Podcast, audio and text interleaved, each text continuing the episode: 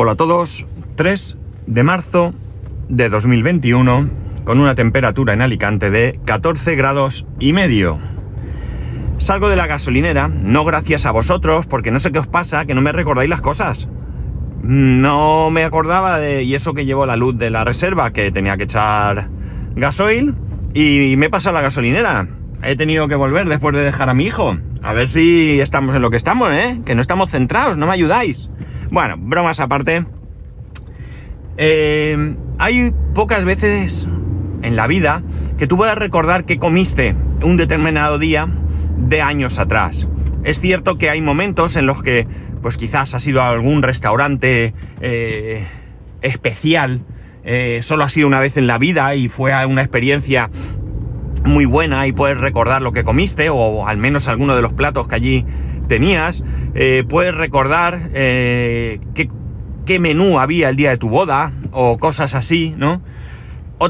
otros eventos es más difícil, ¿no? Por ejemplo, mm, yo sería incapaz de decir mm, qué cené o el día de Nochebuena o qué comí el día de Navidad de hace, no sé, tres años, por decir una fecha, ¿no?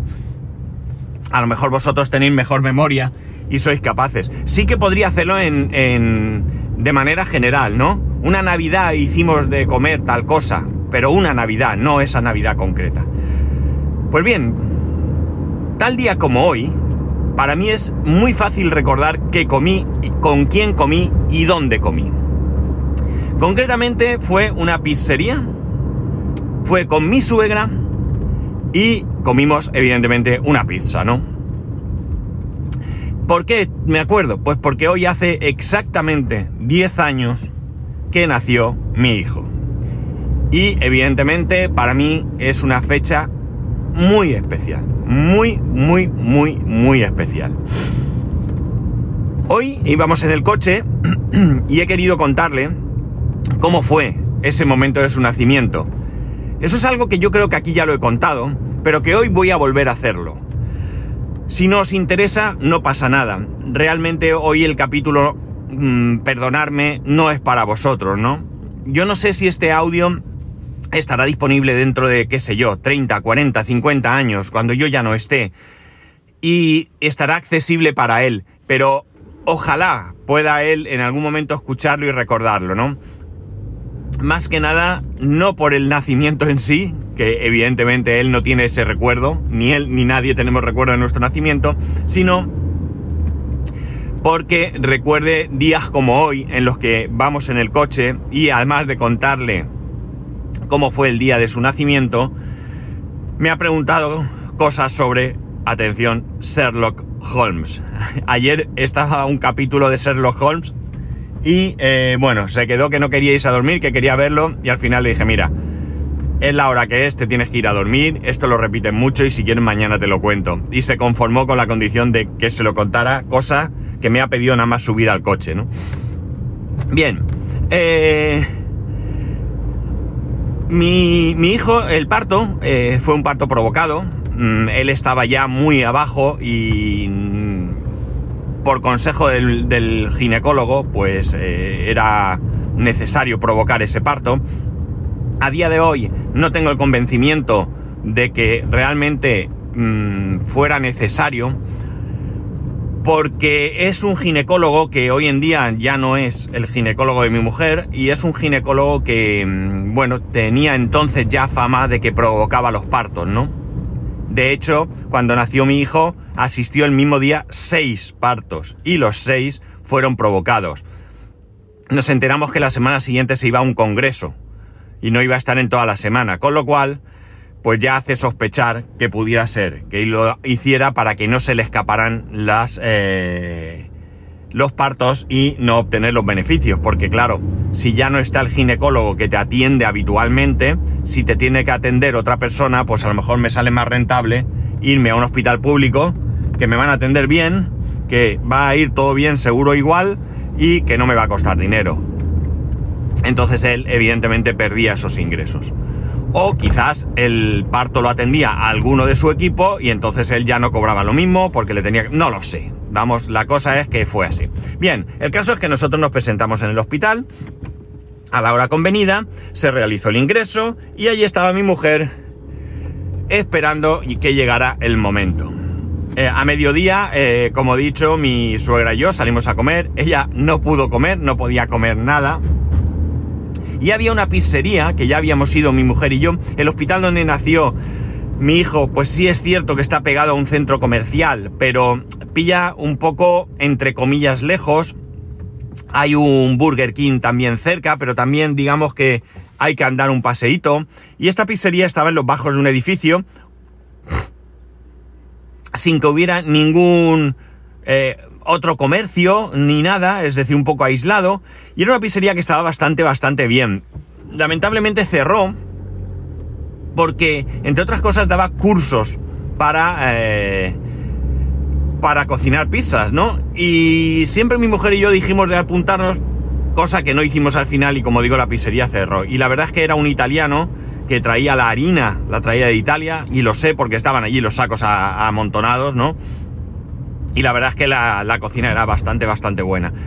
Bien, eh, la cosa es que mi, suegra y yo fuimos allí, nada, comimos, volvimos al hospital, a la habitación, y llegó un momento en que eh, ya llegó la hora, entró el celador y eh, me preguntó, mi mujer pues estaba allí en la cama, ya a la puerta de la habitación, y el celador me preguntó, ¿usted va a entrar? Y yo le dije que sí, que sí que iba a entrar. Bien, la cosa es que bajamos a, la planta donde están los paritorios y eh, bueno, eh, me dice, espere usted en esa sala de espera que le avisarán cuando pueda entrar.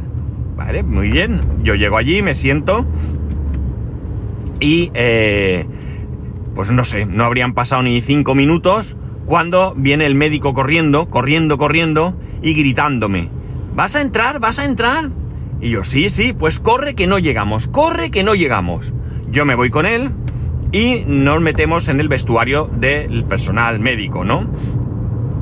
Y en vez de darme la típica bata esta de papel verde que, suelen dar, me pongo ropa de tela, ropa, la misma ropa, exactamente la misma ropa que él se ponía. Allí había diferentes tallas, yo cogí la que había y me dijo, ni te quites tu ropa, te la pones encima. Yo me puse la ropa, salimos corriendo por un pasillo y al fondo justo del pasillo había una enfermera con los brazos en alto gritando no, no, no, no.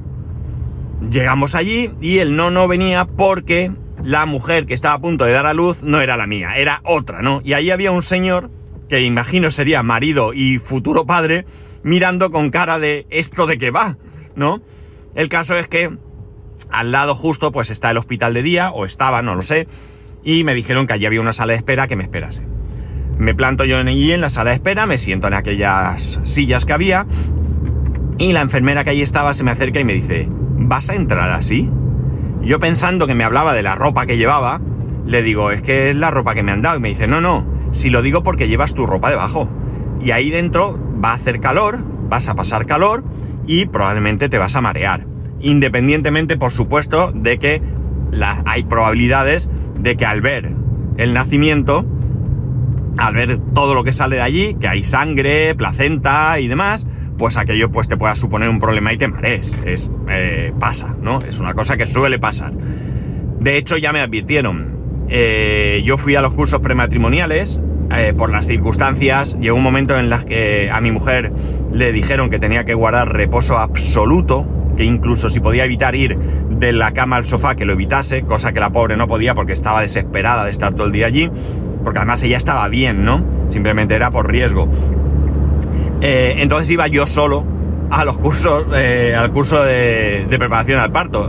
Mm, súper gracioso porque cuando lo cuento mucha gente eh, se ríe, ¿no? De imaginarse que eso que especialmente es para parejas, ¿no? y en todo caso, si no, para las mujeres, porque son las que se tienen que realmente preparar, ¿no? Pues allí estaba yo con mi libreta eh, apuntando las cosas y luego iba a casa a contárselas a mi mujer. Evidentemente la única cosa que no hacía era los ejercicios, ¿no?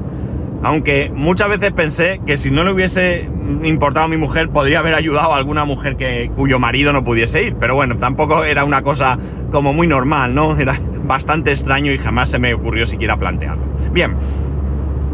En el curso de preparación lo que me dijeron era precisamente que en caso de que me marease, que ni buscase dónde sentarme ni nada. Bueno, yo no, todos los que allí estábamos. Que directamente en un lugar donde no molestásemos nos tumbásemos en el suelo ¿Por qué? Por evitar que te caigas, que te hagas daño y que los que allí en ese momento están, que es personal médico, son enfermeras, es decir, que saben de qué va, pero están para otra cosa, no para atenderte a ti, ni para tener que llamar a nadie para que te atiendan a ti, porque te hayas dado un golpe, te hayas hecho daño, etcétera, etcétera.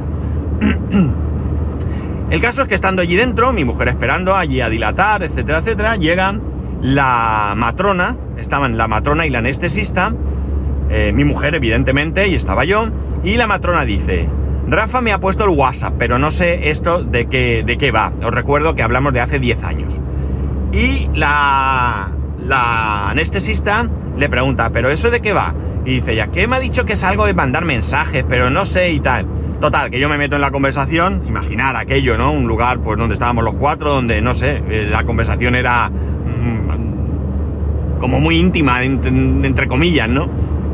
Pues en ese momento yo le, doy una explicación de lo que es WhatsApp y me dice, ¿qué tú sabes y tal? Sí, pues mira, que soy informático tal, no sé cómo sale la conversación. Ah, pues mira, ¿te importa mirármelo? Y saca el móvil. Yo cojo, se lo miro, se lo instalo, no sé qué, tal. Y entonces la anestesista dice, pues mira, yo tengo un problema. Yo tengo un portátil, un Mac, y me da un problema, no, recuerdo el problema, ¿no? Y le digo, bueno, pues habría que verlo por esto y tal. Dice, lo tengo aquí, voy a traerlo. Total, que trae el portátil y allí sobre una mesa, una mesa que luego fue donde echaron allí la placenta y todo nos ponemos con el portátil, con el móvil, a verlo y tal, de espaldas a mi mujer. Y de repente se oye a mi mujer que dice, oye, que aquí la protagonista soy yo, ¿no? Total, que yo le vi el problema a esta mujer, el WhatsApp a la otra, y nada, pues ya llegó el momento en que nació mi hijo, ¿no? Recuerdo perfectamente que, bueno, pues costó un poco que aquel saliese. Yo ahora cuando se lo cantaba dice, es que me daba pereza salir, ¿no? El caso es que, bueno, fue una sensación increíble, ¿no? Cuando lo vi allí, eh, fue algo, no sé, no, no, no tiene, no creo que existan palabras para describir la sensación que, que, que, tienes cuando ves a tu hijo por primera vez y cuando lo coges en brazos, ¿no? Yo lo cogí en brazos, se lo acerqué a mi mujer, evidentemente, era... Eh, ella debía de, tenerlo en brazos eh, de repente lo cogieron porque se ponía moradito, no respiraba, no pasó nada, lo pusieron enseguida en marcha. Y bueno, pues una vez que en ese momento yo sí que sentí mareo. La verdad es que hacía muchísimo calor y eso que yo me había quitado la ropa porque en, ese, en esa sala de espera donde estaba la enfermera me dijo que había allí unas taquillas con llave que podía dejar la ropa. Yo me quité toda la ropa, eh, eh, me dejé solamente la ropa de, entre comillas, vamos a decir, médico que yo pensaba que me toca a mí asistir un parto o me toca a mí curar a alguien, ya verás. El caso es que eh, eh, me sentí en ese momento un poco mareado. No tuve ninguna duda en que lo mejor era tumbarme, no era momento de hacerse el machote.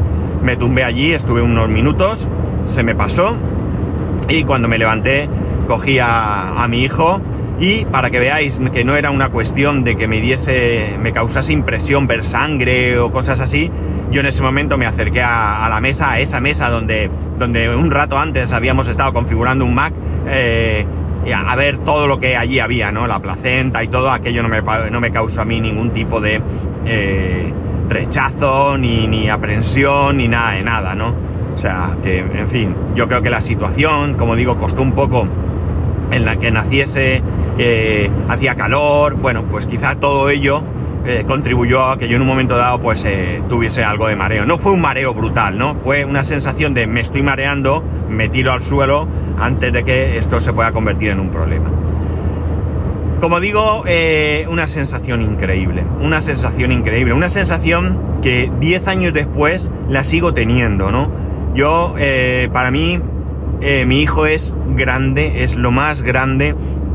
Me sigo emocionando cuando por las mañanas lo dejo en el cole y se, mete por el patio para adentro y se para en los mismos sitios que todos los días se para a darse la vuelta y decirme adiós con la mano. Y para mí, ya digo, es una sensación que, que, no sé, si no la hubiese vivido, pues probablemente no la echase de menos. Pero habiéndola vivido, mm, qué lástima haberme si me la hubiese perdido, ¿no? Hubiese sido, eh, no sé, una, pena, ¿no? Evidentemente, cada cual en la vida eh, actúa como quiere y esto no es un canto a que todo el mundo tiene que tener hijos y nada de eso, ¿no? Aquí cada uno tiene que ser total y absolutamente soberano en sus decisiones y para nada es mejor o es peor o es bueno o malo hacer una u otra cosa, ¿eh? cada cual que sea libre. Pero en mi caso concreto, ya digo que, que para mí ya ha merecido la pena estar en este mundo, ¿no? El simple hecho de que mi hijo esté allí, ¿no? Lo quiero con toda mi alma, con toda mi alma, y es verdad que sería capaz de cualquier cosa por él, ¿no? Eh, ya os conté también una vez que a raíz de esta, de esta mujer, eh, Belén Esteban, que se ha hecho famosa, no sé muy bien por qué, pero una de ellas es por aquello de gritar por mi hija mato, en una entrevista que le hicieron a María Teresa Campos, eh, ella le preguntaron, ¿por tu hija matas? Y ella dijo, por mi hija muero. Me pareció lo más grande que nadie puede decir, ¿no? Lo más grande que nadie puede decir en la vida, ¿no? Ser capaz de dar la vida por otra persona, pero por tu hijo, ¿no? O sea, es algo que me parece que va acompañado de, la situación, ¿no? Tú tienes un hijo, tu vida ya no te pertenece, tu vida es para él, ¿no? Eh,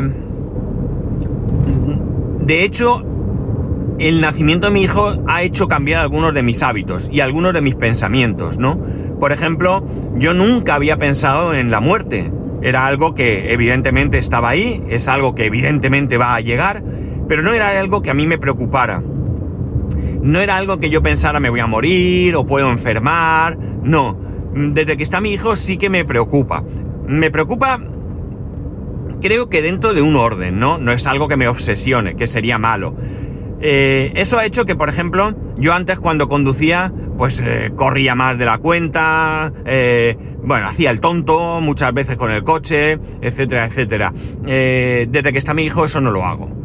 Yo trato, no quiere decir que siempre vaya, por ejemplo, a 120 por la autopista, pues a veces va a 130, a 140, es verdad que se me va un poquito el pedal, es una costumbre difícil de eliminar 100%, pero trato de respetar las normas, de fijarme mucho, de mm, tener cuidado. Y todo esto es porque no quiero que me pase nada, pero no por mí. Se me hace muy duro pensar que mi hijo pueda quedarse sin su padre de la misma manera la enfermedad me afecta en ese aspecto. No se trata de coger una enfermedad y morir y mira, ya se acaba, no. Se trata de pensar que mi hijo pueda quedarse sin su padre, ¿no? Eh, soy su padre, lo haré mejor o peor, mm, tendré mis errores, mm, hay veces que él pensará, plasta mi padre, qué, qué, tío, ¿no? Qué, tal, pero al final eh, mm, yo creo que algo que él tiene muy claro es que mm, sus padres le queremos con toda nuestra alma y que para nosotros él es lo más importante, ¿no? Y que eh, queremos cuidarlo y además eh, coincidimos muchísimo eh, mi mujer y yo en cómo queremos que sea su vida, ¿no? Queremos que sea feliz, absolutamente feliz. ¿De qué manera? De la que le haga feliz, no hay más. No importa si laboralmente va a ser eh, un famoso científico de premio Nobel o va a ser eh, un obrero, ¿no? Al final que él eh, se sienta feliz, satisfecho, con una buena vida y que no tenga, bueno, problemas lamentablemente tendrá. Si sus padres estamos aquí, evidentemente haremos todo lo que esté en nuestras manos para ayudarle, todo, eso es algo que siempre le dejamos claro. Cualquier problema que tengas, cualquier cosa que te pase, tú sabes que puedes venir a hablar con nosotros. No te vamos a reñir de primeras, si es que has hecho algo mal. Vamos a ayudarte y siempre vamos a ayudarte, ¿no?